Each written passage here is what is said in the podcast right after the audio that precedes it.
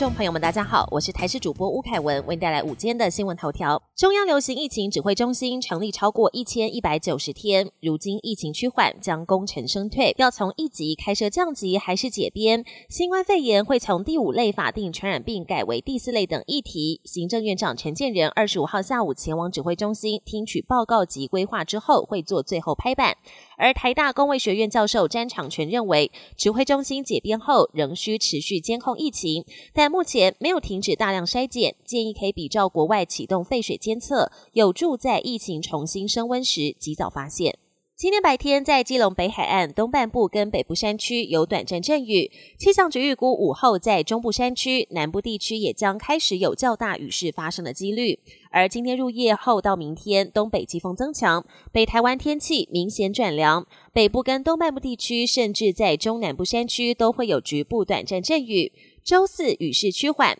但周末两天又会有锋面通过台湾，劳动节连假三天，天气较不稳定。塑化剂是一种环境荷尔蒙，会在体内形成假性荷尔蒙，进一步干扰内分泌系统。但有专家指出，不止塑胶类制品含有塑化剂，奶瓶、奶嘴、食物托盘，甚至是 ATM 或收银机的感热纸，全是塑胶材质的制品。研究也发现，如果用湿的手或是涂了护手霜的手触碰电子发票，双酚 A 会透过水或是油性乳霜作为媒介被皮肤吸收。国际焦点。苏丹情势急剧恶化，美国国务卿布林肯证实，交战双方已经同意停火七十二小时，以便各国进行撤离。但之前两次停火，双方都未确实遵守，这次是否会遵守协议，还有待观察。而双方持续交战，也迫使民众在枪林弹雨中撤离。尽管巴士费用飙涨将近六倍，依旧供不应求。此外，战火也迫使医院全数关闭，